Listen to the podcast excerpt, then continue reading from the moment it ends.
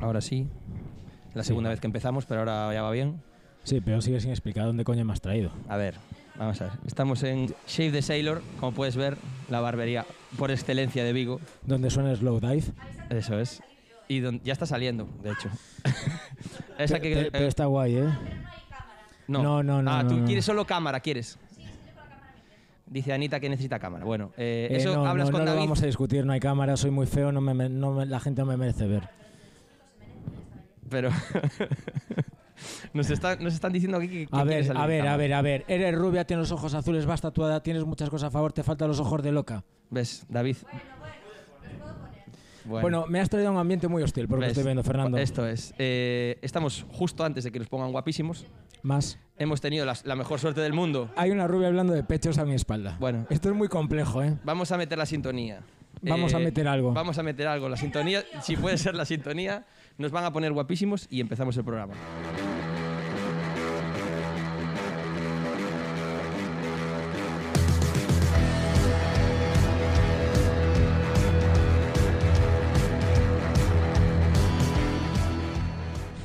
Pe- pe- espera, espera, no te vayas, no te vayas. Porque, porque esto lo estamos. No, no, espera. Estamos espera. grabando ya esto, ¿eh? No, esto no puede... Estamos grabando, claro, esto. Es- De verdad, nos dejas intranquilos. ¿Todo va bien? Todo correcto. ¿Puedo saludar? ¿Esto cuándo sale? Dile que te, di, di, por favor que te encanta nuestro programa. Me encanta vuestro programa. Os veo siempre en la televisión. Pero, ¿quién eres y qué nuevas nos traéis? Pues yo soy la anfitriona de Save the Sailor. Ojo, te lo dejo. Y lo mejor es que vengáis, ¿eh? estamos en Eduardo Iglesias, ¿eh?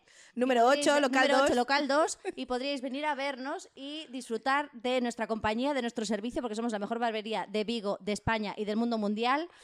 Y podréis disfrutar de mi belleza y mi presencia y unos cafés buenísimos y a mayores eh, mis compañeros os cortan y os arreglan la barba alucinantemente bien. A mayores, es la propina, Bueno, es la ese propina. comentario de haces unos- gracias por pisarme. Ese comentario de haces unos cafés buenísimos. Hay que demostrarlo. Ya te he hecho antes un café. Eso es mentira, eso has hecho Juanjo. ¿no? ¡Oh! Porque tú no has querido. Porque tú no me lo has Pues propuesto. nada, tienes que No venir otro propuesto- día. Te he propuesto David. café y me has dicho, Bueno, no, no quiero Eric, nada, yo gracias. Perdona, Sí, nos vamos, Fernando lo sabes. sobramos, Yo sobramos, nunca Fer. digo que no a un café sí, y menos hecho Fer. por una rubia de ojos azules. Llevan así Mentira. todo el rato, ¿eh? ¿Verdad? Sí, han tenido un... acaba- no, Yo acabo de llegar, sí, sí. De hecho, Vaya. si querías tomar Madre mía. dicho, no, no quiero nada. Porque no tenéis Porque no una cámara, pero esto era para grabarlo. tengo una máquina que, Sí. ocupa toda, toda la sala, hombre. Todos mis se fueran a un hotel, pero yo sé que en ti, no en la máquina de café. Sí, Ahí se has jugado bien. sí, sí, es, sí. Gracias. Bueno, ya están terminando. Que eres tan zalamero como yo, ¿eh? ¿Ves? Ya está, ya está, ya se cae bien. vale. Ok. Ya podéis despediros, chicos. Eh. se están entendiendo. bien. Nada, muchas gracias. Sé que tenéis un programa estupendo y que duréis muchos años, ¿eh? Mucho éxito. Qué bonito. Pues, Lo peor es cómo me ha gracias. echado el micro con, esa, con ese odio. Sí, sí, ahí de- total. desprecio absoluto para ti. esto es maravilloso porque ya estás entrando en programas sin haber. Efectivamente, ya estamos aquí. Yo, ¿Cómo le das trabajo a gente así? Ostras, nunca. Qué buena pregunta. No Todavía te no se ha ido. perdona, no no te se ha ido aún. eh, entonces, como lo va a escuchar igualmente, no puedo, no tengo por qué esperar a que se vaya, ¿no? Que se afincó Sí. un lugar donde. Eres, donde- eres, eres como Ucrania y hay que bombardear de arte. Uy, uy, uy, uy. No, hombre, yo sí. No, pero Uy, uy, uy, uy, uy, uy. Perdona. Mira. Uy, ya sí, eh, hasta Me luego, voy a Anita, callar, me voy cariño. a callar. Me guardo a ver si me bombardean. Hasta luego. A ver, claro, yo. Bueno, esto es the Espera, que vuelve, que vuelve. Tengo llaves, tengo llaves de la barbería. Estamos en. Esto me parece, me parece maravilloso. Ya La conta- mejor entrada del universo, Ya, ¿eh? ya contamos, no hubo entrada previa diciendo vale. que nos ibais a acicalar y nos acicalasteis. Ah, vale, vamos a vale, agradecer vale. mucho. Esta señora tiene un problema, ¿eh? Yo dije que no tenía ojos de loca, pero por Eh, dentro es es, que loca. te lo dijo ella, te dijo, "Me- dame un vino más. Eh, y yo te diría, Pero- dale un licor café. Pero fue una pe... Pues Fernando ha probado mi licor café y sabe que, que es que bien. aceptablemente bien. Es una pena porque tengo que grabar esta, esta entrevista, si no le invitaría a un vino más, pero... ¿Ves, No, ves? yo- Ay, yo- ay, yo pues nada, te- solo tienes que venir otro día y, y ya y está. hacerme cliente, que ya me dieron. Es que este Qué es bien el gancho, este es el gancho. Ana tiene esta facultad. Pero algo bonito que tengo que decir de Ana y que poca gente sabe es que realmente Ana estuvo cuando Shape the Sailor nació en mi cabeza. Ella vino a Rotterdam de vacaciones y le conté, fue de las primeras personas a las que le corté, a las que le conté el proyecto que tenía de una barbería con café y tal. Y, le llegué a preguntar, ¿tú serías mi Kirsi? Kirsi era la que era la recepcionista en la New York Barbershop y ella me dijo, hombre, claro, si vienes a Vigo yo voy contigo. y aquí está. Bueno, creo que quizás sea el momento de preguntarle que, quién eres y qué nuevas nos Ah, bueno, también, también. Hola, ¿qué tal, gente? Yo soy Erika. Y, y- y qué nuevas os traigo? Pues no sé, lo que queráis que os cuente, os lo cuento. Bueno, yo, eh, después del, del tratamiento, eh, me ha preguntado Jessica, Sí. con la, con la etiqueta de Julio, por cierto. Ah, muy que bien. hoy- que hoy te- bueno, es, es una larga historia. Eh, que qué tal, Sí. y le he dicho que cómo va la jurisdicción si tengo que llamar a mi mujer para decirle que le he sido infiel. Porque Ajá. esto, eh, bueno, Sí, el, es el- que- el vibrador ese nuevo que tenéis. Este es un plus, es un plus. eso Porque hay- loco. El tema es que, O sea, no claro, nada, nada, nada, nada, no, no, no. De nada hecho, fuera de, de- de- O sea, todo con ropa. sí, sí. Bueno, es- pues, también A suena ver, mal, pero me no. refiero. Esto ha sido. eh, Le llamamos el Satisfyer de la es que, te barbería. iba a decir, te lo juro, te juro por Dios que me vino a la mente y dije, claro, con, razón lo de Satisfyer tiene tanto éxito. Si es la Efectivamente. mitad que esto, eh, Efectivamente. pues claro. No, no, y es más, es más. Pero bueno, da igual. El tema es que vosotros habéis eh, venido además a recibir el tratamiento top, ¿no? Que es No, por como- favor, haz la promo de. Porque No, no, no, nos no. ha tocado el sorteo. Claro, es que, es que, Es que nos ha sido sorteo. maravilloso todo. Claro, se, se juntó todo. Se juntó todo. Y Y, es y claro, habéis recibido el Aquadiparma Experience, que es con el masaje, con todo, ¿no? Es como- creo que habéis estado, que ¿Una hora y algo? Uf, No sé, por Sí. ahí sí, no sé. se- se- el tiempo se fundió con Se el fundió con espacio el- y con sí. el momento. A mí en el momento que me tapaba los ojos dije, no me voy a pegar una cabezada. No, flipa- pero puedes, puedes, Porque puedes, me ¿eh? flipa que me corte la barba. Ah, Y cuando sacaron la cuchilla dije, ya me encanta. Sí, sí. Me encanta. David es muy hater, pero yo sabía que le iba, que le iba a encantar. sí. Hombre, fue, fue arriesgado ¿eh? este momento no, de, va, me lo llevo a ver qué pasa y tal. Y luego No, imagínate no. que no le gusta. ¿eh? No, pero, Pero, cosas- a David las cosas bien hechas les gustan. Ya Claro, lo que sea. eh, a ver, ya, ya- Fernando sabe que yo parezco un gañán. es de peteiro fino, que Sí, una mía parezco un casa. gañán y un tal, pero después soy un puto sibarita. Pero claro, tengo este, este crianza cristiana apostólica que parece que disfrutar es hacerlo mal. Pero yo Sí, no, no, la culpabilidad del placer. Sí, sí, sí. Yo lo estoy dejando. Ah, bien, Así, bien, bien, ¿Tú, un- tú es cómo la llevas? La culpabilidad del placer. eh, nunca la he tenido.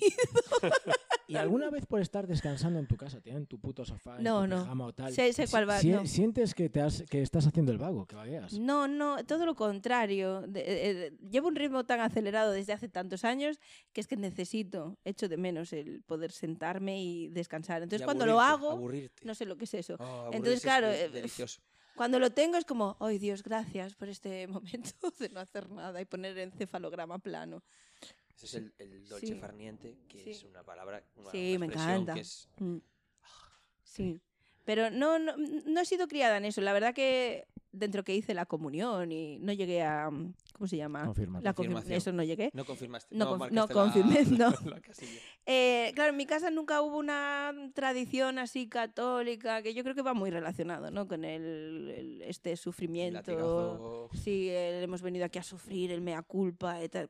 No, la verdad que no. Entonces nunca he tenido una mala relación. Con otras cosas sí, pero con eso no. ¿Con qué cosas tiene una mala relación? Uy, no, favor? no, no, no vamos a sacar trapos sucios.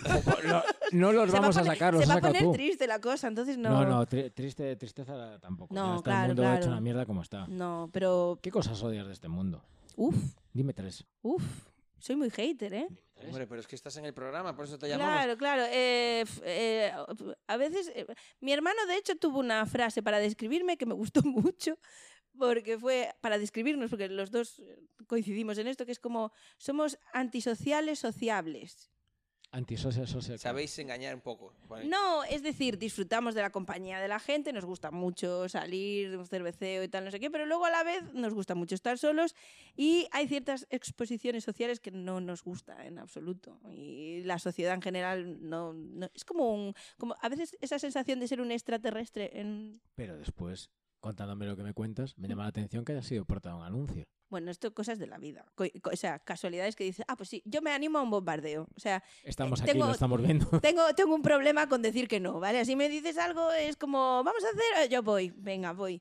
Y, y claro, cuando fue la historia del anuncio fue, eh, Iván ya había hecho el anuncio el año anterior, le había hecho un anuncio con Iván muy chulo afeitándose la barba y lo produjeron como al revés. Entonces la barba pasaba del afeitado a tener barba gigante. Y cuando me dijeron, oye, pero ahora queremos que estés tú. Y yo, ah, pues eh, venga, voy. Y lo hice, ¿no? Pero, Pero es que esto, de hecho, me, es- me interesa tanto que lo voy a comentar la semana que viene. venga. Eh, esta actitud es la del siglo XXI realmente. Que fue, Erika, o sea, nos tocó esto. eh, bueno, le dije, Erika, nos tocó esto. y luego le mandé un audio y le dije, bueno, es, Erika, creo. Sí, sí. con acento la E y con, la K. letra. ¿Y si grabamos? Sí. Claro, La- siempre la, sí. respuesta es sí. Luego, a ver qué pasa. pero- Efectivamente. Y de hecho en Holanda me sentí muy cómoda precisamente por esta cosa que coincidía con mi personalidad y aquí sufría mucho por ello. Pero es que aquí no existe. Es muy difícil aquí, encontrarlo. aquí es un no. Y luego, Y luego a ver si me convences. En Holanda fue, me sentí súper cómoda porque en Holanda la actitud era siempre sí para, vamos a ver, ¿no? claro, si que- funciona, repetimos. No funciona, no, sé, pues, pues no Ya se está, hace más bueno, y ya, ya está, está. no ha funcionado.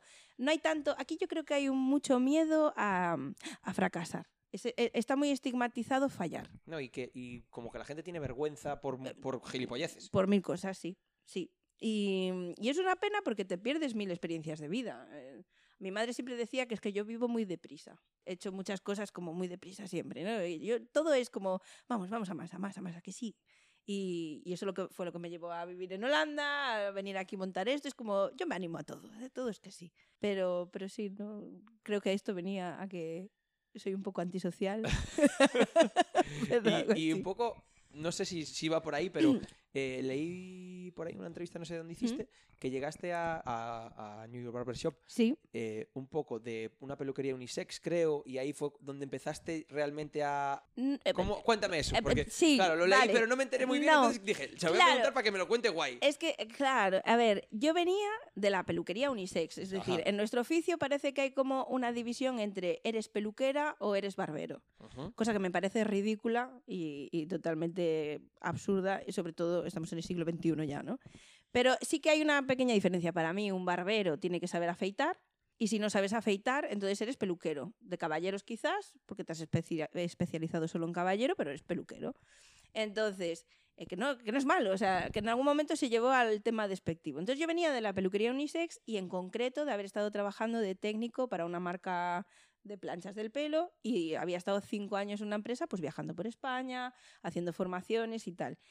¿Y qué pasa? Que ese ritmo es jodidísimo, porque ¿se puede decir jodidísimo? No. No, no, Perdón. no, no, tenemos que ir a misa. Mañana iremos a El tema es que... Y nos fustigaremos con un látigo de Pe- siete vale. cabezas. Yo voy a apretarme un, un puntito más el cilicio que yo Eh, llevo, que la gente ya lo sabe. Sí, ah, guay, vale. Joder, no me hagáis pensar otra vez en ligueros, tío. Eso es- eso- me, me buscáis, me buscáis. Yo soy joven e inexperto. El, el- el- el tema es que... Estábamos en, el- en sí. el, en el unisex y el, y la- Exacto, y yo estaba ronda. como técnico. El, el- el oficio, o sea, el oficio del trabajo de técnico es, tú tienes una agenda de lunes a viernes, te hacen viajar un montón, trabajas mogollón de horas, suena genial, porque "Ah, he viajado mogollón, tal, pero luego es durísimo. Llega un momento que te el hotel, cansas. La, la- Hotel- la barbería o la peluquería y de vuelta para el hotel y a, Aeropuerto. y a viajar. Aeropuerto, en coche, coche, hacía 1200 kilómetros a la semana en el coche, porque mi zona era Cataluña y Andorra. Y lo disfrutaba muchísimo, porque allí fue donde me enamoré de la parte formativa. Pero llegó un momento que dije, yo esto algún día lo tengo que dejar, porque solo estoy haciendo rizos con plancha. Y me estoy aburriendo. Entonces eh, fue cuando ahí enganché con el tema de barbería. Y la primera vez que dije que quería montar una barbería en Vigo a mi familia, como alternativa a lo que estaba haciendo, me dijeron que estaba loca. No, no, todavía no había venido el boom de estas barberías molonas. Pero yo ya había visto, no me acuerdo dónde, en YouTube me imagino, una barbería que se llamaba The Blind Barber, que tenía en la puerta que se suponía que era del baño, era un acceso a una coctelería. Y me pareció brutal. Dije, ¡buah! Pero esto es guapísimo. Y ahí fue cuando dije, yo quiero meterme en esto. Y siempre me enamoró la barbería. Tengo una conexión además emocional con mi padre ahí, daddy issues. Y, y, y no sé, siempre dije, ah, pues ¿por qué no? Y aunque me dijeron que estaba loca, yo dije, bueno, yo el día que deje esto me voy a dar una vuelta al mundo, quiero ver barberías de tal, y volveré a Vigo a montar mi barbería. Y ahí es donde entra Iván. Ahí, yo ¿Quién re- es Iván? recu- recuerdo que le hicisteis una entrevista Ah, Sí. cierto. yo estaba en- en- desde la cristalera escuchando cómo eh, describió nuestra, nuestro, cómo nos conocimos y era en plan, vivimos vidas paralelas, Por favor, real. luego lo- ahora acaba de contar esto que, que me estaba interesando, pero luego tenemos la otra parte. Vale, Exacto. la cara B. Entonces, nada, eh, ahí fue cuando conozco a Iván, me voy a, a Holanda y la idea era, pues eso, ir a aprender barbería. Él trabajaba ya en una barbería famosa, eh, donde sí, tranquila, te enseñamos a afeitar y tal, no sé qué, pero mi primer momento en, eh, en Holanda, yo venía un poco altita de, de- de ego profesional, en el sentido que suena fatal lo que digo, pero No, no, es así. pero Es- es un- Yo venía de ser técnica de una marca prestigiosa, perdón. No, no, no, que No. hablaremos, hablaremos de la curva del gilipollas. Exacto, que exacto. Llega un momento que cuando Que te estrechas, sabes un poquito, Sí. sí, eh, crees y luego que te das la hostia y un luego te pegas ostión, la hostia y efectivamente. empiezas a ver que sabes Sí, o que, o que lo que tú crees que se Que- valora no, no lo valora más otra sabes, gente. al final te das cuenta que hay un montón por... Sí, pero por en, en- mi caso, en ese momento de mi vida, yo venía de haber estado cinco años de técnico, que el técnico en nuestro oficio se valora un plus mm, Ajá. extra, ¿no? Porque vienes aquí, das una formación, estás en pasarela, haces cosas muy molonas. Entonces, que vuelvo a lo mismo, es la fachada porque lo- el, el trabajo es, es muy duro. Pero bueno, yo venía de no solo eso, sino que además en mi vida nunca me habían dicho que no. Yo llegaba a un sitio donde buscaban peluquero, mm, hacía la prueba, me contrataban. Nunca me había encontrado con un no, no te queremos. Y en Holanda no solo no me querían, porque no hablaba holandés y era como, coño, lo tengo complicado para venir ya con el holandés. Hablaba inglés, pero holandés no.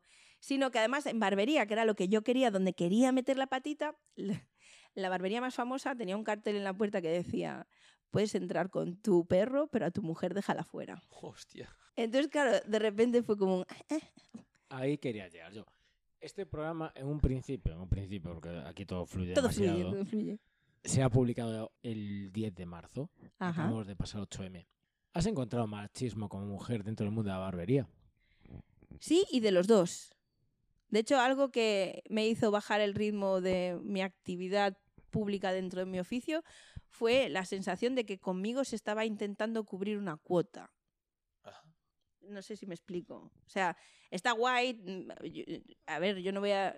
No es algo buscado, ¿no? De repente estoy en Holanda, la barbería se pone de moda, ven que hay una chica barbera, y yo además tenía un blog por el cual escribía, y como que empiezo a tener cierto. Me, me dan un pequeño altavoz al que estoy agradeci- agradecidísima siempre, ¿no? Y dices, qué guay, tal. Pero con los años, al final, eh, eh, llego a tener un residuo de sensación de no sé hasta qué punto lo que estoy es cubriendo una cuota de, vale, estamos dándole voz a un montón de tíos, pero no podemos dejar eh, que esto solo sea de tíos, hay que poner una tía, ¿no? Y hay muchísimas compañeras y, y- y está genial que se nos dé eh, voz y creo que debería haber más hueco para mujeres barberas, pero mm, todavía tengo hasta un poco la sensación de que si se hace es por cubrir cuota. No creo que sea honesto. No sé cómo lo, no sé si me explico. Sí, sí, te se, se entiende De perfectamente. hecho, lo decía uf, nunca, Victoria Martín, la de Estirando el Chicle, no sé si es Victoria Martín, nunca, me acu- nunca me acuerdo cómo se llama. Eh, Living Postureo, nunca me acuerdo cómo se llama.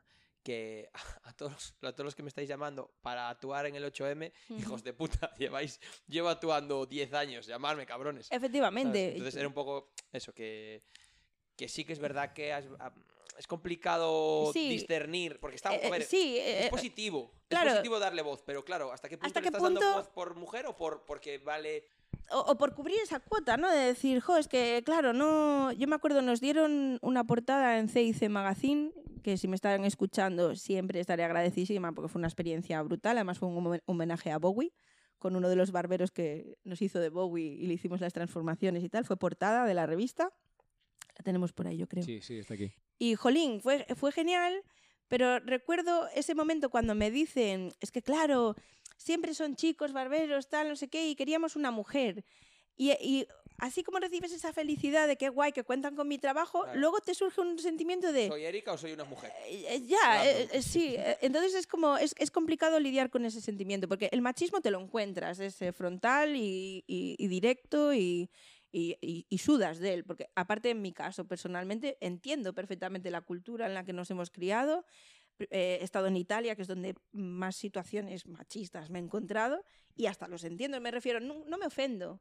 De hecho, creo que es un problema actual. La ofensa no puede ser una vara de medir, porque a mí me ofende mucho, a ti no te ofende nada, entonces no, es un- un- no son centímetros ni litros. Y creo que con el humor, vosotros que ejercéis humor, creo que lo, lo tenéis eh, muy presente, ¿no? Hay- Nosotros hacemos gilipollas, ¿no? Perfecto, No, no, no, bueno. humor, ¿eh? pero A mí no me insultes así. Pero tu Perdón, Somos pretenciosos en todos menos en decir que hacemos Eh, reír. vale, vale, vale, vale, vale, ok, entiendo el punto. Pero, pero sí- creo que Pero sí, sí te coincidéis con, con- conmigo, no coincidiréis que, que hay como ahora mismo unos límites en, en absolutamente todo por si acaso ofendemos. Entonces, en mi caso, no ofende quien, quien quiere, sino quien puede. Yo cuando me he encontrado en situaciones ma- machistas no me he sentido ofendida.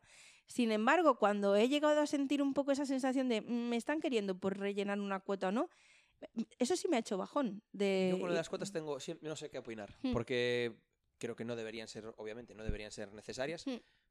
pero sí que creo que la, la sociedad que vivimos, Hmm. la realidad es que sí que son, en cierta manera, no sé si necesarias o, o, Yo creo que... o positiv- o positivas pues, seguro, eh, sí, pero yo, yo entiendo el punto de, evidentemente, cuanto más visualización tengan mujeres, eh, todo el movimiento LGTBI. Sí. eh, Bueno, me Sí, cuestan todas las letras, sin- perdón.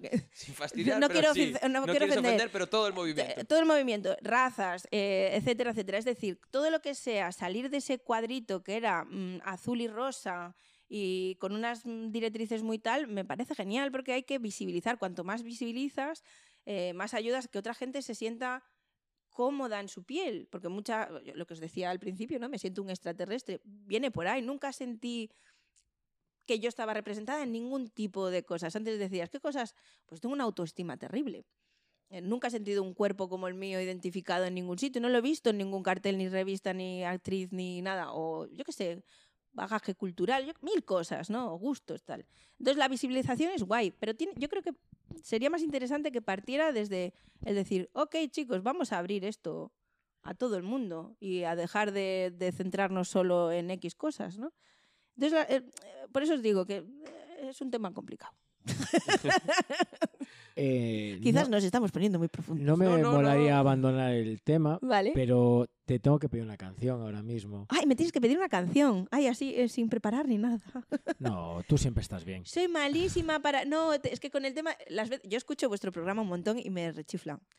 Y, bueno, y, y esta... qué es- mentireira. No, Si te lo hubieses preparado. pero no, no, no pensé en esa parte. Ah, No. pensaste la otra, bien, bien. No, no, no, es de esto que... A ver, he venido de, de trabajar, ese es rollo... No, por cierto, y- gracias. Viene de trabajar, viene de dar una formación y la tenemos Sí. aquí No, tranqui, tranqui. Pero esto que dices, "Ve- vengo para allí, no me he preparado nada, blanco total. Y con las canciones, lo pensaba, cada vez que la- al- al- a la persona le preguntáis por una canción, digo, si algún día me preguntasen eso a mí, estaría jodida. Ahora estás jodida. Entonces ahora estoy Cuéntanos. jodida, porque nunca sé los nombres de la canción. Es como, me encantan estas tararea, tararea, por favor. Cántanosla. Claro, por favor, que claro, hombre, es que, aún. es que caíste. Caíste en la propia Eh, hora. No. A ver, voy a deciros una que es una de las últimas que he estado escuchando en el, en el coche, que es de la banda sonora de Euforia. Labyrinth creo que es el artista. Y no me hagáis tatarearla porque no. Pues la Wow. buscamos. Buscamos, la encontramos. Luego you. Ah, vale, mira. out. Buscaremos eso entonces. Venga, va.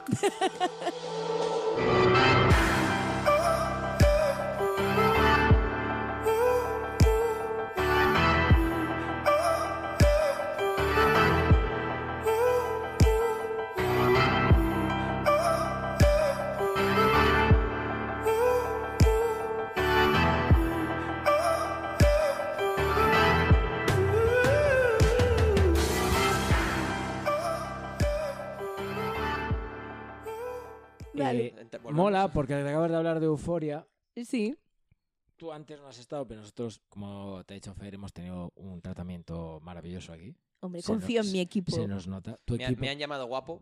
Te han llamado guapo, ¿eh? Sí, y no fue parte del equipo, que fue lo peor. Ay, yo ya sé quién llamado te debió de llamar Después, guapo. no- después esto lo hablamos Sí, en privado porque sí. son de terceras personas. que No, igual no, lo no, no, no, no, no, pero yo sé, yo sé. Mm, Mm. Me sentí muy mal. A, mí no me ¿A ti no te dijeron- nada a mí nadie bonito? me lo dijo. Pero, pero me voy igual, para casi me, y yo me siento guapo, que es lo importante. Ay, jolín, gracias. Eh, yo te iba a preguntar cómo se ganaba para un sillón en New York eh, Barbershop, que es una de las más importantes. Pero eh, antes te voy a preguntar una cosa. ¿Qué Hmm. coño opinas de Euforia? Porque aquí se lió partísima con Euforia. Sí, esto me salió Sí, sí, Oh, sí, bueno, sí. es que yo. Aquí puedes decir con quién, además, no hubo Yo- ningún problema. Vale, Tu compañero David, tu compañero Iván Sí, y un cliente, Moy. Moy, puede se ser. Moy. Vale, o sea, tuvisteis debate aquí, no he estado, me he perdido No, ese no, no debate. es debate porque el problema es que eh, Moy y yo íbamos más adelantados que el resto. Entonces no hemos Ah, querido vale, hacerle spoilers. claro. Hemos sido muy a Yo mí bu- tampoco también, la yo vida estoy- quiero ver, ¿eh? hemos sido- Vale. no, No no, eso. Tápate los oídos, tápate hemos los sido oídos. muy buenos Vale. porque podemos haber metido mucha mierda Sí, sí, y no lo sí. hemos hecho. Vale. Claro, yo estoy al día, o sea, me refiero. Yo no. Voy a esperar que toda la segunda Ah, temporada vale. esté colgada para pegar a la segunda. Ah, vale, Yo me he vale. visto la primera entera. Vale. Claro, el último capítulo me encantó El visualmente. ulti- eh, la canción, esa es la canción, Ah, esa es la vale, haber canción. dicho que era eso, Esa es la vale, vale. canción. Por Dios. No, No sin spoilers, sin spoilers. música. Hombre, a mí me parece una auténtica obra de arte. Yo soy súper fan y la segunda temporada es magnífica. Cada capítulo es distinta a la primera, os advierto, ¿eh? no tiene nada que ver. Hacer no la he visto bien Y ahora que la estoy revisualizando con Iván, porque Iván ha empezado ahora, me flipa porque es como, hostia, no me acordaba de esto, hostia, no me acordaba de aquello, y de repente hasta todo cobra más sentido. Yo no sé Mm. si incluso la primera a lo mejor la vi un poco por el aire, no le di importancia, y esta segunda me está pareciendo brutal. Y ahora que estamos ya más Mm. distendidamente, ¿cómo se gana un sillón? ¿Cómo se ha ganado un sillón? Has Eh, hecho un showgirls de ese momento que va bajando por la escalera y empujas. ¡Muérete, hija de puta! Hay una leyenda que dice que yo le partí la pierna a un compañero y es mentira. No, ¡Qué no. pena, qué pena, qué buen programa nos hubiese dado! No. Yo rompí, un- yo le partí la pierna para ganar el. Claro, a ver, el tema es, yo empiezo en la New York eh, limpiando por las noches, pues como estamos ahora, ¿no? Yo era la chica que venía cuando todo el mundo se iba a limpiar la barbería. Porque os dije, ¿no? Lo del cartelito en la puerta. Ajá. Vale, pues no había intención ninguna de que mi figura... Se viera dentro de en no, horario. Eh, No. Entonces, ya la barbería tenía una figura fe- femenina que es Kirsty, que ella se encargaba de la recepción del cliente, mm, eh, cafecitos, ayudar un poco con las toallas y ya, ¿no? Entonces, hay un viaje de Iván y uno de los barberos a Berlín y me dicen, oye, ¿te apetece echarnos una mano porque vamos a estar liados? Ta, ta, ta, ta. Y digo, venga, va. La historia era a lavar cabezas, básicamente, lavar cabezas, barrer. Y de hecho, siempre lo explico cuando doy alguna formación o alguna charla y tal, que fue una de las mejores experiencias de mi vida, ¿no? El decir, eh, empezar como de aprendiz a los 30 años, porque yo tenía 30 años en ese momento. Y aún hay una mejor, que es cuando estaba limpiando, esta fue la que me hizo cambiar el chip. Yo limpiaba dos veces por semana y la barbería está en un bajo, o sea, tú lo que ves las ventanas, ves los pies de la gente, ¿no? Y recuerdo a un señor como agachado, claro, no me van a ver la gente porque esto, es audio, ¿no? Pero agachado ahí, tocándome al cristal, clac, clac, clac, y yo sola en la barbería, el rollo, mm, no, ¿qué? Y en plan, ábreme, ábreme, le abro la puerta, entra y me dice que, que solo necesito una pomada para el pelo, que y yo, ya, y ese, ese momento, y atención a lo que dije, fue como, ya es que yo solo soy la que limpia, no te puedo vender nada, ¿no? Nada, se quedó ahí, bueno, vale, tal, no sé qué, lo despido, cierro, termino de limpiar, llego a mi casa y me pongo a llorar, porque claro, no era en absoluto mi objetivo, yo no venía ahí a limpiar una barbería por las noches, sino que quería formar parte de ese equipo, ¿no? Y dije, tío, tengo que hacer algo. Pues ya habían pasado meses, me había quedado sin ahorros y era en plan, o vuelvo a Vigo o, o hago algo. Y la vida quiso que hay, hay, no sé si conocéis la charla del marshmallow. De TED, pues si buscáis TED, charla de marshmallow, porque a mí me cambió la vida. En ese momento, claro, yo tuve que buscarme una alternativa. Yo en Holanda, mientras limpiaba la barbería, lo que hacía era, me creé una empresa para hacer peinados pin-up en fiestas, alguna formación de plancha, que era lo que había hecho, me iba buscando la vida, ¿no? Y un peluquero no me quiso dar trabajo, pero porque me quería alquilar una zona y que yo hiciera unas movidas y tal. Me vendió una moto estupenda. Y justo en ese momento es cuando a mí me dice Robert si yo quiero ir un sábado, era un sábado nada más, a, a echarles una mano. Y entonces tuve que decidir la gratificación instantánea, ¿no? Decir no, porque esto era un proyecto que podía hacer rollo pin-up ahí muy guay. allí. Y dije no, porque mi objetivo era venir a, a aprender a barbería y yo quería experimentar eso. Entonces, de un sábado pasó a otro, de otro sábado a otro, otro. mm, Empecé a ganar días en la barbería. En, en vez de lavar cabezas ya les peinaba. Yo que podía hacer no sé qué, llegaba a casa, ponía en práctica todo lo que... De hecho, la barba de Iván es mi culpa, porque se cansó de que le afeitase la cara. Entonces yo creo que se dejó la barba para que dejara de afeitarle la cara, porque lo que quería era practicar lo que veía. ¿no?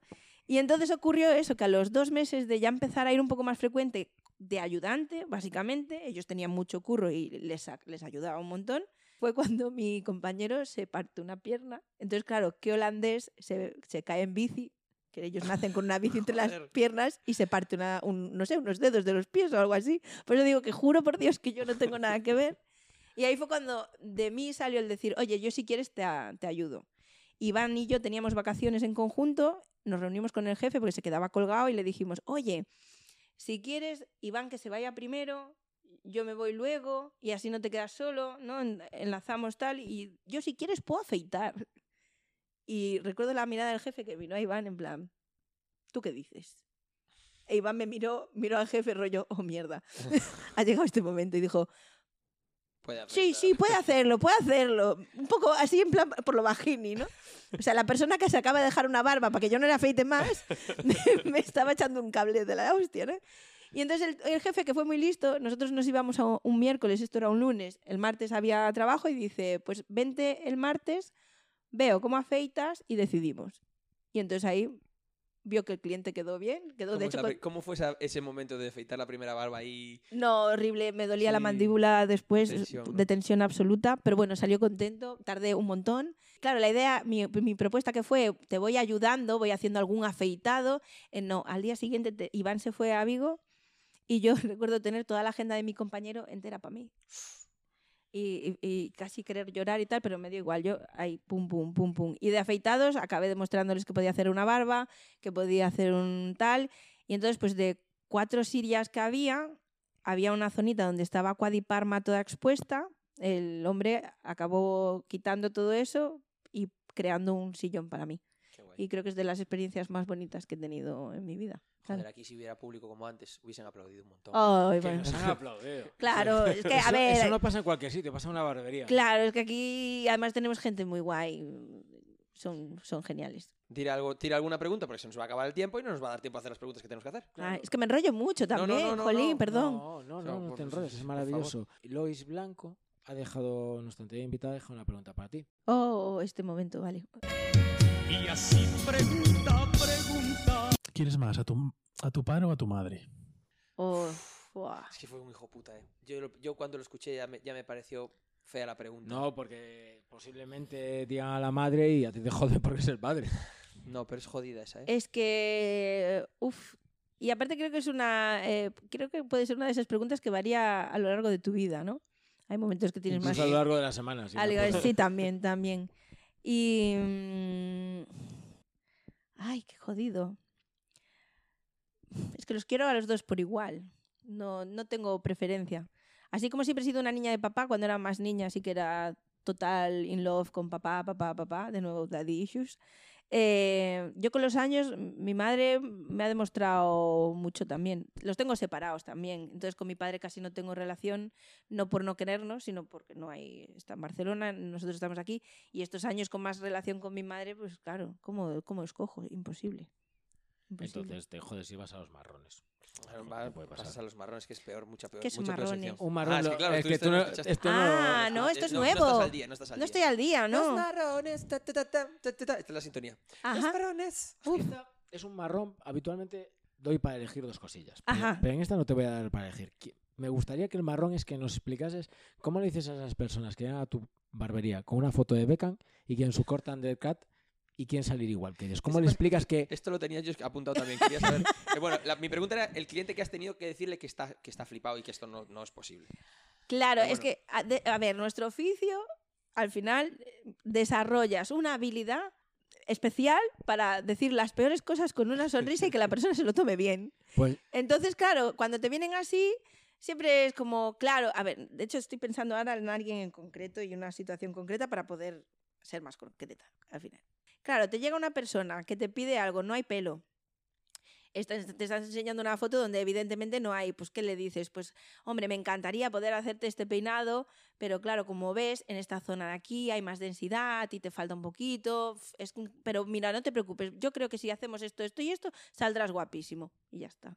Te lo quitas Yo Y, luego sale- y como luego sale guapísimo. Efectivamente. yo fui un cliente guay hoy. Sí, te portaste bien. Fue en plan de, mira, eh, ¿qué quieres hacerte? Lo miré y dije, ¿qué quieres hacerme? Y me dice, quiero hacerte esto y esto. ¿Estás de acuerdo? Eh, pero bueno, opina. Y yo, no, yo no le digo A al mí médico. Ay, pero eso da Yo- yo- mucha yo no rabia, le Me han ¿eh? bronca por no opinar también. Sí, sí, eso yo, da mucha yo no rabia. le digo al médico cómo me tiene que operar. No me digas cómo Ah, no, pues a yo- mí me mira. parece- a mí es una, es una deferencia hacia. Oye, confío tanto en ti. Sí, está guay, pero yo a esa pregunta, a esa, a esa actitud tuya siempre respondo con la misma cosa. Digo, entonces te rapo la cabeza. No, no, no. Ah, entonces hay yo hay límites que que yo... Perdón, Yo yo, le hubiese dicho- que sí. Oh. sin hoy vinimos a sin jugar. ninguna duda. Ah, vale, yo hoy venía a jugar. a jugar. Yo lo expliqué Y con, Vale. y con confianza. Yo, yo Vale, me senté, vale, vale. pues sabiendo. De hecho, favor, Iván, de hecho, Iván miró. De hecho, Iván miró Sí. y dice, cualquier cosa. Le dije yo, sí. Y después tengo que hablar con, contigo. Le dije, Iván. Y después le expliqué que te- tenía que Vale, vale, vale. Pero sí, sí, a mí me dice, también te digo honestamente, me hubiese jodido que me hubiese cortado la barba. Me Vale. hubiese jodido que me hubiese afeitado. Vale. Pero me hubiese dejado. Creo que cuando, cuando vas a una estrella Michelin a comer, Sí. y lo hablaremos la próxima semana, posiblemente, o lo hemos hablado antes porque hemos grabado mal, eh, cuando vas a una estrella Michelin a comer, muchas veces con tus pretensiones es aprender y mejorar. Mi pretensión cuando entro a tu local es aprender y mejorar lo que me queda bien. Es decir, yo te- evidentemente no te voy a engañar. Yo voy a hacer un research, como decía Fernando, entre la gente de mi alrededor, en plan de, ¿qué tal? Vale, para ver si han pero- acertado. Pero por supuesto, que a mí me dices, te quiero poner el pelo amarillo pollo, y le digo, llega el tiempo. Hubiese sido mi respuesta, me da el tiempo. Bueno, bueno, bueno, eso, eso se agradece. A ver, yo siempre, nuestro oficio ha pasado por varios ciclos. Uno de ellos, o sea, pasó de ser una cosa artesana donde el profesional creaba algo para la persona, en los años 50 prox, que es cuando Hollywood pega el boom y a nivel cine, fotografía y tal, nos convertimos en reproductores. ¿no? Es decir, ahora mismo casi todo el mundo viene con una imagen determinada, te la enseña, quiero esto y mucho más lo de antes, ¿no? Manejar expectativas que, que tú tener libertad para crear, ¿no? Entonces agradece mucho cuando alguien honestamente dice, no, no, lo, que tú quieras, tú, yo quiero ser, salir de aquí más favorecido, más guapo, tú lo que me digas. Pero también es cierto que te crea el compromiso de decir, vale, yo a esto siempre les recomiendo a la gente que hablen mucho, que recojan mucha información, porque el, lo que tú quieras es lo que os digo, siempre tiene ciertos límites en el sentido de que qué es lo que te cómo te sientes cómodo, te sueles peinar, no te sueles peinar, o sea, si recoges mucha información es, es fácil acertar. Bueno, y ahora un palito, por supuesto, que no le hemos dado ningún palito. Estamos aquí todo de Flower Power, pero lo de la nariz y las orejas. Eso, eso es jodido, ¿eh? A mí El no PCR Shape the Sailor. Eso- eso eso- Bueno, se lo hicieron aquí a, un- a, un- a Moy, vamos a decir, se lo sí, hicieron sí. a Moy, y no se quejó mucho, la verdad. No, es que hay, hay- a ver, en esto tenemos clientes quejicas y clientes Yo eh, yo- que o sea, no se enteran. No, no, no. Voy a decir una cosa, no lo- estoy totalmente a favor. Del palito. Sí. no, Bien. es necesario, pero. es pero necesario. es necesario, pero. Perdona, pero para tiene- lucir hay que sufrir. Admito eso. Lo admito, joder, lo admito. El palito, el palito, madre mía. Es que es nuestra PCR. Empezó la pandemia y, y a raíz de, de- de los PCR fue como, ah, mira, este es nuestro PCR. Hasta que no salga negativo no paramos. A ver, hay que decir. Dime, per- per- perdón, di, No, tú no, decías que la barbería eh, se puso de moda con Hollywood. Pasó su momento, se fue. Sí, tuvo, eh, todo tiene fue, ciclos. Fue a lo unisex, Ujú, toda esta, toda esta movida, pero hace 10 años, ujú. eh, a España como siempre llega más tarde, igual hace 5 solo, la barbería se ha vuelto a poner de moda.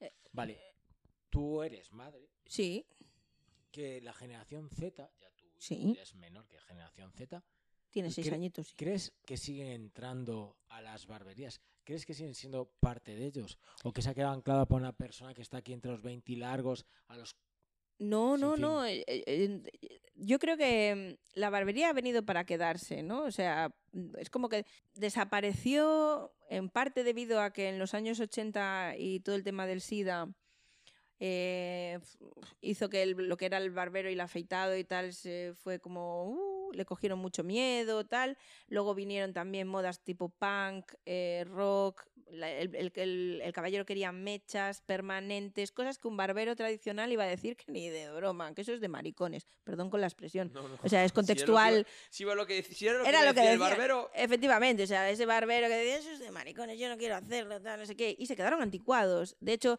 si os fijáis, la generación que mm, fue posterior ya no abrió barberías, sino peluquerías de caballeros, porque entendieron que, jolín, había unos servicios que el cliente demandaba y que, ¿por qué no lo iban a hacer, no? Y de hecho, la barbería como tal no existe. no- o sea, para que os hagáis una idea, no hay un título de barbería oficial. Para el Estado, que es el que dice lo que es oficial y no, eh, ni siquiera aparece un apartado cuando abres una barbería como barbería. No somos peluquería. Y si tú quieres tener un título oficial, tienes que estudiar peluquería. Y dentro de peluquería estudias barbería. Todo este rollo es para decir que, claro, todo va y viene según cómo va viniendo. Aquí eh, la barbería pasó de moda. En el sentido de que se quedó desactualizada, pero nació la peluquería de caballeros y viene, viene el, boom, el boom de las barbershop. Barbershop, ¿no? Es decir, este concepto más como hipster o algo así que, Ujú. que- que- que hizo que tal. Pero es que ahora la gente más joven tiene otro modelo de barbería. Si os fijáis en gente jovencita que se está acercando al oficio porque ve una posibilidad de ganar dinero, está con gente, es muy social y tal, abre barberías como muy modernas. En, en el sur, por ejemplo, veis un montón de barberías con shisas ahí fumando y tal, no sé qué. eh, trap, rap. eh. Entonces creo que se queda. Irá fluctuando y se irá modificando con, con modas. Antes era el old school y ahora es En modernito. el rollo ese del hip hop y la barbería Sí. tiene mucho Tiene mucha mucho muchacho Sí, tiene- tuvo las- tiene la- Era mucho muchacho el que tenía. era mucho mu- creo que ¿Sí? sí que era mucho mu- Que en Barcelona. Clean Barbershop creo que era en- Puede ser, sí, así. hace muchos años ya, sí, ¿eh? sí, sí, sí, sí. Fue un pre- De hecho, creo que fue una de las personas que a mí me inspiró en ese momento a decir, "Eh, ¿esto de la barbería qué es? Porque no es voy al barbero clásico, sino que hay cosas. tenía rollos de skate Sí. alrededor y tal Y él sí, tenía sí. un estudio dentro. de tatu puede ser ¿no? ¿No? de grabación. ah sí Creo que sí. puede ser puede ser Pero ahora no sé si era lo- sí, bueno. tienda y estudio o era la Sí, barbería. sé- yo sé que hay- algo tenía había un por rollo ahí. así, Mm. mm, una tienda un poco Conceptual. conceptual justo Mm. Erika, Dime. entre comer, Ah. follar y cagar, ¿cómo son tus prioridades? Hostia. Yo no quiero decir nada, pero en, eh, ¿Para la, semana? Siguiente, en la siguiente semana tienes un mensaje de amor. Tengo un mensaje de amor. Sí. Pero tengo que, que espero el mensaje de amor o No? No, no, no, no, respo- responde, responde, responde. pero Desde que sepas no- que un hombre con barba dejó un mensaje de amor para ti. Ay, Dios. Dios mío. Miedo me da. Yo voy a decir comer, co- eh, cagar y follar en ese orden. Comer, cagar y Fíjate, fallar. Una sí, clase de sí, sí, Clase, sí. sí, Yo para mí sí, Claro. sí. Maslow estaría orgulloso Porque- Es, es barbería old school, es pirámide old school, claro Todo, todo son tatus old school. Es- comer, cagar, follar, sí. yo tengo una, una pregunta ya económica directamente Venga, dale. ¿cuánto valen cuánto puede valer un a ver si está bien lo- si está bien Sí. mi research ¿eh? un Takara Belbon original Una- de los 50 No tiene precio. Esta, en, en concreto, puedo deciros lo que pagué yo, por favor que nosotros pagamos 2.000 euros por pieza, pero eh, fue precio amigo. Y estoy convencida que no se hizo con la intención de lucrarse en un ningún detalle, momento. un detalle, porque esto no se ve y hay gente que no sabe qué acaba de decir Fernando. Fernando Ah, acaba bueno. de decir los sillones de la barbería, Los sillones de la barbería. que son digo una cosa. de los 50 de verdad. Sí, sí, sí, son piezas originales y de hecho creemos que en Europa no hay ninguna más. Porque estas fueron traídas por un coleccionista belga, las trajo en barco a Bélgica, eh, las restauró y el ex jefe, eh, Robert Lagerman, fue el que las compró, las dejó ahí con la idea de encontrar una cuarta para llevar a la New York, pero nunca la encontró. Y estuvieron ahí años, años, años, y cuando dijimos Iván y yo, bueno, hasta aquí acabó nuestra etapa, nos volvemos a casa, le dijimos si la podíamos comprar y, y nos las vendió. yo tengo que decir que es una cosa que no, se- o sea, no se ve o sea, No, no, no. no, no lo, no, el cliente no entra aquí y dice hostia aquí hay 2.000 euros de, so- de sillón No, no, no. pero eh, cuando lo leí me vino a la cabeza El Señor de los Anillos, la peli, que yo soy muy fan y, Sí, y me, encanta. tragué todos los extras, el making of y tal. Y si tú ves la cantidad de pasta que hay eh, metida en vestuario, Sí. en caracterización, etcétera, tampoco lo ves, en- pero dices, hostia, esto está bien hecho. Pero se nota. Sí, Y son esas nota. cosas de. Sí, sí. Y vale, es mucha pasta, es un sillón y vale mucha Mm. pasta. Pero joder, al final sí que en el global Hmm. sí que se nota. Claro. ¿Cuánto hay en. Perdón, ya Ay, sí, perdón. ¿Cuánto hay de.? Obviamente es el leitmotiv y, Hmm. y- y es lo más importante el, el corte de pelo o el, o el afeitado. Pero No, ¿cuánto hay de.? No, no. Claro, es nuestra ¿cuál- eso- propina. Eso, es lo- claro, eso que te iba a decir. ¿Qué porcentaje hay de una cosa y la otra? Porque yo sé que si vengo- aquí y voy a salir eh, perfecto, Sí. pero no vengo a eso. Mm, es- es- claro, el, el objetivo, nuestro objetivo cuando creamos esto, y que fue lo que aprendimos en Holanda realmente, porque la de Holanda llevaba ya veintipico años funcionando. O sea, antes, o sea, veintipico años significa antes de la, del boom y antes de que hubiera la idea de que hubiera habido un boom. O sea, él mm, tiene esa barbería clásica donde ahí aprendes que a lo que viene la gente es a pasar un buen rato, a hacer, pues, com- pues lo habéis vivido hoy, ¿no? Pues a que vengan los, los Los parroquianos, en las conversaciones, en la cervecita, el buen rollo, Es que ese, ese es y el que rollo de propina te llevas un buen corte de pelo y una... Al final somos profesionales, que mínimo, ¿no? No, joder, a ver. Es que, claro. El sarao que había hoy aquí. El Sara- sí, es, A las 7 de la tarde, sí, es- eh, los, viernes son, como son diría duros, una sí. amiga mía, es jaleito del rico. Sí. Es más, yo me suelo cortar, eh, me suelen cortar el pelo, además Ujú. una persona, porque yo no confío en los peluqueros. Vale. Pero no por nada, es decir, no, nunca he sido guapo, entonces nadie lo va a arreglar lo que hay. ¿sabes? Entonces me cortan el pelo con mucho cariño, y ya es algo que le pongo. Y no sé si me corta aquí el pelo o no, pero hostia, venirme a las birras de los viernes lo haría encantado, ¿eh? te, te lo digo, te lo digo de verdad. ¿eh? Es que es, eh, nosotros, yo siempre digo que, que ten- o sea, la, la mejor barbería del mundo no tenemos. Tenemos los mejores clientes del mundo, que son los que hacen, los que le dan vida a esto. Cuando se puso de moda esto de la barbería, el cascarón era lo que se podía reproducir. Y si os fijáis, todas las barberías son más o menos iguales estéticamente. Pero es que eso no es barbería. Barbería es lo que sucede aquí o lo que habéis vivido aquí hoy, que es eh, las conversaciones, las risas, el que venga un cliente y te comente una cosa.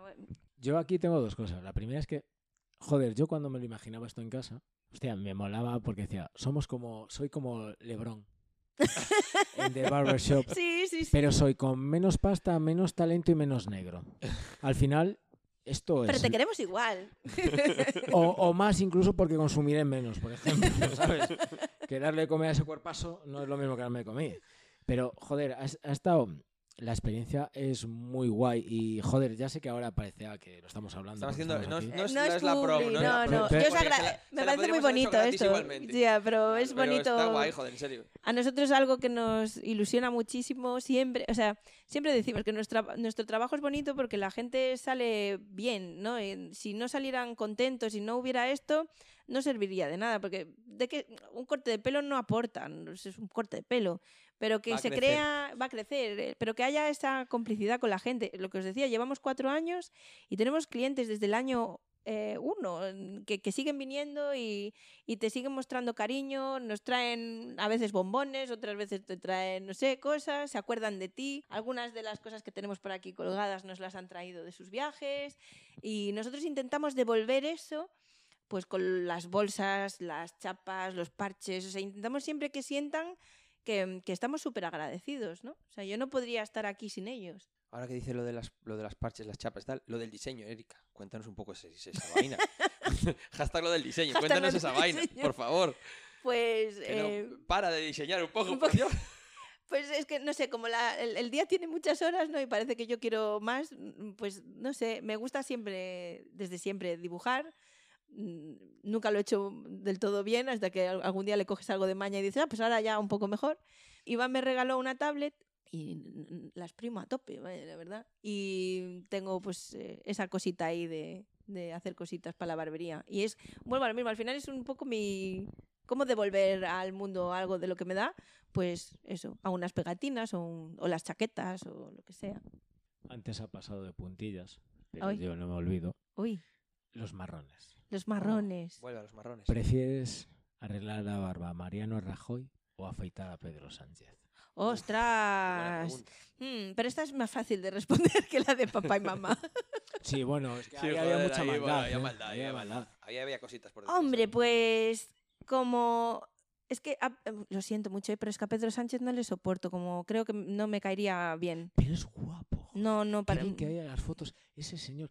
A ver, mi madre, mi madre me parece que es guapo. y- Claro, pero es que a mí nunca me han gustado los guapos. Pero Rajoy escupe, eh. Cuidado. Ya, eh, Cuidado, eh, sí, sí, tiene ese momento. ps, ps, ps, eh, sí, ¿Te está pero, gustando? Sí, sí, sí, sí. pero creo que me apetecería más eh, tener una conversación con Rajoy en No, el no, aquí no, hablamos, no, no estamos hablando de hablar. Hombre, si le vas a arreglar la barba va a venir algo, Es voy a que, hablar. Claro, es que claro. Tú, tú te crees que esta, esta chica le va a arreglar la barba, pero lo que, lo que va a hacer es hablar. Claro, es como. Ese es el rollo. Tú vale. me estás planteando la opción en mi cabeza de que entre por la cliente, puerta ¿quién prefieres de cliente? Claro. Rajoy o, o- No, o bueno, Pedro Sánchez. Y eh. me parece más interesante, no sé, intentar ganarme su confianza y que me cuente cositas. Rajoy, que puede ser un cristo. ¿eh? Claro, es que podría estar muy guay. Y Pedro Sánchez lo veo, lo veo muy. ay, demasiado. eh, Ese guapo que no dice nada. que Bueno, como- cuidado, que tienen los tweets estos antiguos de.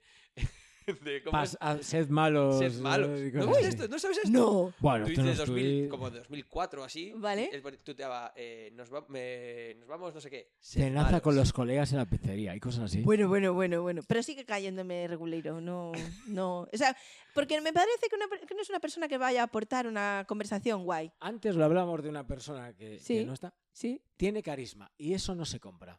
Tiene carisma, ¿tú crees? No, no, no, que él no lo tiene. Ah, que Ah, no, no, no, claro, y esa sí. persona lo tiene. Y al Sí. final te puede gustar más o menos que te apetece. Eh, sí, claro, es como Rajoy.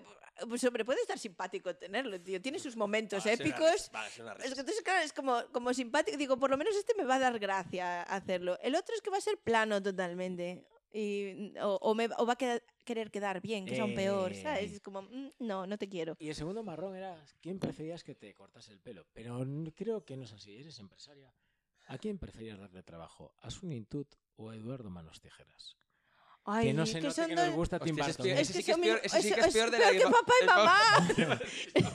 son mis favoritos, pero claro, Sweeney me va a hacer eh, empanadilla y, y quizás Pues aquí- Eduardo se enamora de mí para toda la vida, entonces Eduardo. Pues aquí había antes. Yo te voy a decir una cosa. Aquí había antes una oreja de carnaval que, oye, hacía las delicias de todo el mundo. o Oh, sea, no, oh, no. Y me gustaría terminar este programa porque ya lo hemos terminado Ah, sí. Oh. y pidiéndole a, a Erika que, se- que nos despidamos con un poco de amor que nos cuente cómo se conoció con Iván. En la- la cara Oh, B. la cara B, la cara B de la historia. De La verdad, de- qué indignación. la de ¿eh? verdad. La de verdad. No, bueno, al final todas las historias tienen dos versiones. Él lo vivió así, pues yo lo respeto. Pero que le den por el culo y duerme en el sofá. Básicamente, le dije, pero a ti, no sé, me puse nervioso, no sé lo que dije. Yo es que estaba flipando. No, no, nos conocimos porque cuando yo estoy con esta paranoia de voy a dejar esta empresa, me quiero ir a viajar por el mundo y la, la, la, la, la, una amiga me dice, ostras, pues yo tengo un amigo que trabaja en Holanda en una barbería preciosa.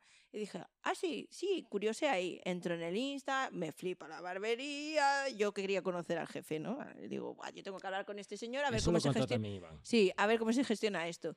Iván llega de vacaciones, me lo presentan, yo pensaba que era gay, literalmente. O sea, no- También lo contó Iván. Sí, y dije, "No, este chico, pues, vale, genial, un tío majo. Pero claro, me conquistó con el tema del cine, de las series y música, empezamos ahí a hablar, tal. Y llegó un momento en mi vida que dije, ah, no, gay no es.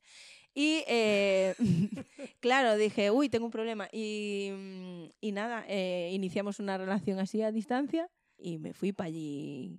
Entonces siempre digo que cuando vayas a tomar un café con alguien, nunca sabes qué café te va a cambiar la vida, porque yo fui ahí totalmente a pues preguntarle si un curso de barbería, si, si allí hacían cursos. Sí, sí, puedes venirte, puedes venirte.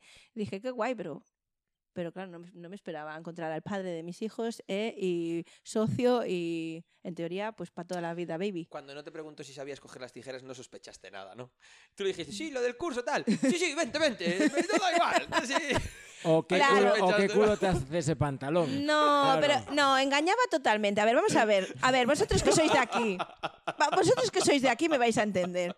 Aparece un tío con camisa blanca, chaleco negro, peinado pues como el que tenemos ahí de Corleone, peinado años 50 y bigotito Claro, Sí. ¿sabes? Ahí. Si no le veo los tatuajes, pienso que es Billy de la Iguana. Es que no tenía, no tenía, no tenía, no tenía tatuajes, no, cero tatuajes, nada, eh, o visibles, porque tenía una cosa fea hecha aquí en el hombro que gracias a Dios no se la vi en el principio. Y, y era peluquero, tal, no sé qué, y así un poco, fue muy suave, así era un- O sea, que el respeto te Entonces- pareció homosexualidad. Era respeto, no, no, joder, me la estáis liando, eh, me la estáis liando. No era por eso, era como muy delicadito, muy, no sé, no me parecía un tío de traviesas que luego cuando vi sus fotos era, ¿cómo me engañaste, cabrón? O sea, si eres un kinky de traviesas de toda la vida de Dios. Se, se ti- se dio- se le dio, se jugó la de peluquero. Tal cual. La de, la de barbero, lo de sí, barbero crack sí, sí. y, y le Y salió No, bien. y que no sé si habéis visto que Iván tiene un eh, Españoles por el Mundo. Ah, no, pero Claro. tú Eh, sí.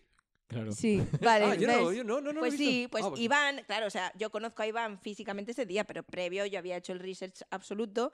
Y entonces, en Españoles por el Mundo, él salía hablando con un acento de estamos trabajando en ello, rarísimo, una barba hipermarcada, mismo, o sea, no era solo esa señal, era, otro, todo. era otro momento también. Era otro momento barba. de su vida. Y eh, además recuerdo perfectamente que cuando Españoles por el Mundo dejan de estar en la barbería, que se lo llevan por ahí, yo apagué el programa porque no me interesaba él eh, nada, en- entre poco y una mierda, con perdón. Eh, entonces, claro, luego viene así. Bueno, vamos a cortar porque Sí, Eric se está está. calentando. Va. Este, pro- final este programa está bien. Cuando lo escuchen los hijos va a ser se está terrible. calentando y al final.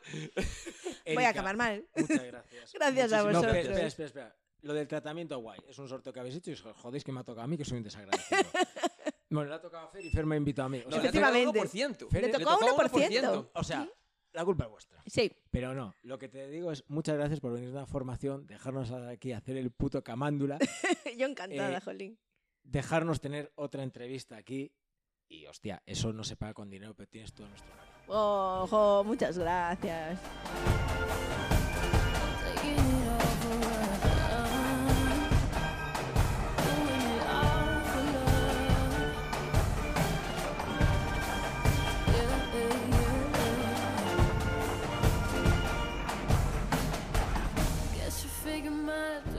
Times two always equates to one. Dreamers are selfish. When it all comes down to it,